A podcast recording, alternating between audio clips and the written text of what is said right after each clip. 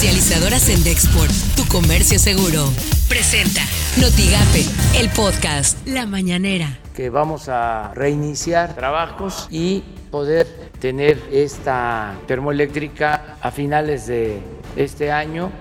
Ya no quieren tampoco los del INE que yo diga conservadores. Voy a ver qué, qué concepto, qué término, qué palabra utilizo ahora, porque no les gusta mafia de poder. Está muy fuerte oligarquía. Es también fuerte decir derecha.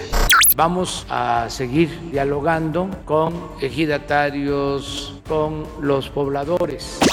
Esto suena en Noticias MBS con Luis Cárdenas. Un juez federal ha librado una orden de aprehensión contra José Roche Pérez por el delito de fraude relacionado con la heparina sódica que ocasionó la muerte de 14 personas en el hospital de Pemex en Tabasco. Bien, enhorabuena, casi un año después, pero qué bueno que ya se pusieron a trabajar en eso.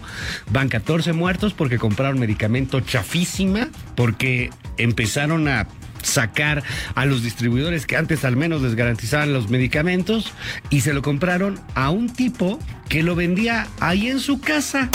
Por las mañanas, con Ciro Gómez Leiva. Ayer, por coronavirus, ayer seis exsecretarios presentaron un documento, la gestión de la pandemia en México, un plan, y ellos dicen, permitiría en seis, entre seis y ocho semanas controlar, controlar la epidemia, fueron descalificados. Su propuesta fue duramente descalificada anoche por el doctor López Gatel, quien dijo que de todas formas la iba a leer. Así las cosas en W Radio. Este audio que trasciende este, del presidente Trump, donde reconoce abiertamente que, este, que él sí sabía que... que y minimizó. Sí, lo letal de la pandemia. era letal, ¿verdad? Sí, tú lo tienes seguramente, ¿no? Sí, aquí lo, lo comentamos, pero bueno, pues eh, mucho que también hablar sobre este tema y son las nuevas declaraciones que, bueno, vaya que, que están acaparando la, la información, sobre todo ya a unas cuantas semanas de las elecciones y bueno, pues lo que dice es contundente porque además Bob Woodward lo tiene grabado. Ahí está. Editorial Notigape con Martín Cifuentes. Ya estamos por iniciar el sexto mes de encierro por la pandemia y aunque sí, en realidad muchos están planeando restaurante van a visitar cuando estemos en semáforo verde, la realidad es que tendríamos que prepararnos todavía para un largo periodo que incluso se puede extender hasta por 18 meses. Hay una encuesta importante que señala que esta crisis sanitaria ha afectado drásticamente, drásticamente las finanzas de los mexicanos donde 8 de cada 10 reflejamos un impacto negativo y el ingreso en 3 de cada 10 se redujo en más del 60%, que es una cantidad enorme. Estas son las portadas del día de hoy. Valle del Norte trabaja municipio en nuevo proyecto para evitar inundaciones. El Sol de Tampico confirman 203 nuevos casos de COVID-19 en Tamaulipas y 15 defunciones.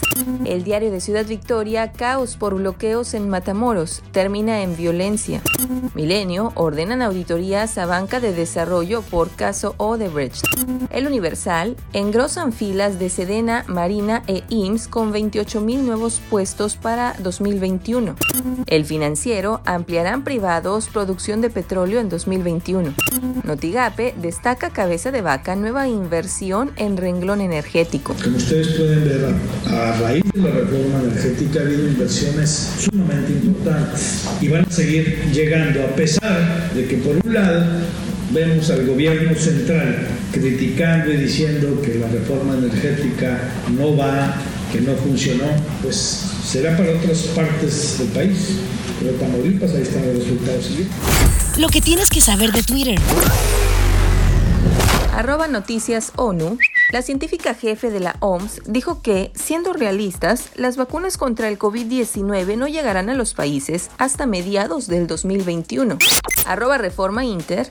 Rusia confirmó firma de acuerdo con farmacéutica mexicana Lanster Scientific para exportar a México en noviembre 32 millones de dosis de su vacuna Sputnik 5 contra COVID-19. Arroba hoy Tamaulipas. Superó Tamaulipas este miércoles las 2.000 defunciones por COVID-19.